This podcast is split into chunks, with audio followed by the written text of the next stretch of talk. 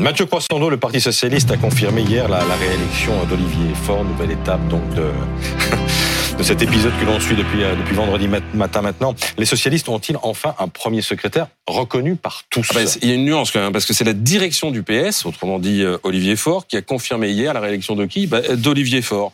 Mais ce résultat est loin de faire l'unanimité. Alors on rembobine pour que tout le monde comprenne. Je vous en avais parlé vendredi matin, vous vous souvenez, les votes qui se sont déroulés dans la nuit de jeudi à vendredi ont été émaillés euh, d'incidents et d'irrégularités, ce qui n'avait pas empêché Olivier Faure de revendiquer la victoire en pleine nuit, immédiatement suivi dans la foulée par son rival Nicolas Maillère-Rossignol, vous les voyez tous les deux à l'antenne. Euh, un tel bazar que euh, même Anne Hidalgo a reconnu euh, vendredi, si on s'amusait à faire ça quand on organise des élections dans nos villes, on serait en prison.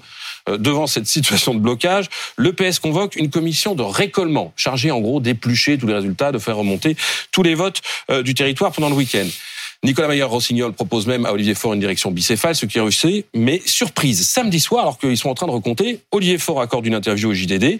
Il explique que le résultat est clair et net, le temps des votes est terminé. Je suis reconnaissant aux socialistes de m'avoir confirmé dans la plus belle des fonctions.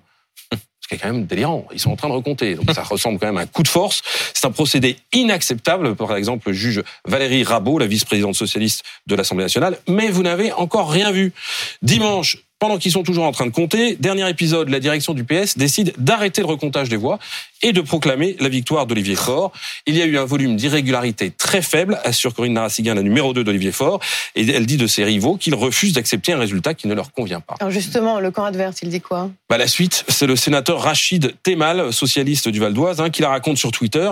Lui, il a siégé dans cette fameuse commission et il confesse n'avoir jamais vu ça en 30 ans de parti. C'est la première fois, écrit-il, qu'une commission est empêchée d'aller au bout de ses travaux par la direction.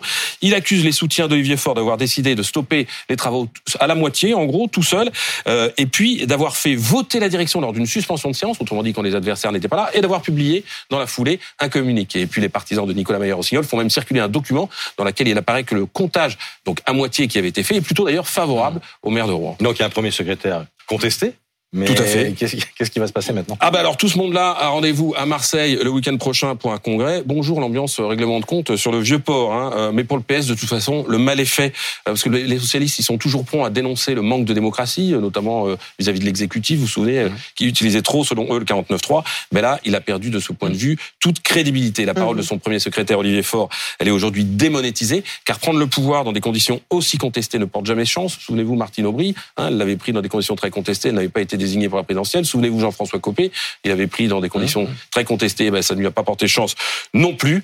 Olivier Faure a, peut-être perdu euh, de la crédibilité, mais il n'a pas perdu son sens de l'humour, parce qu'il dit que le Congrès doit porter un message d'unité et d'espoir. Enfin, tout ça, au-delà de la querelle de personnes, montre surtout que le PS est profondément fracturé et qu'il va être très, très compliqué de réconcilier tout le monde.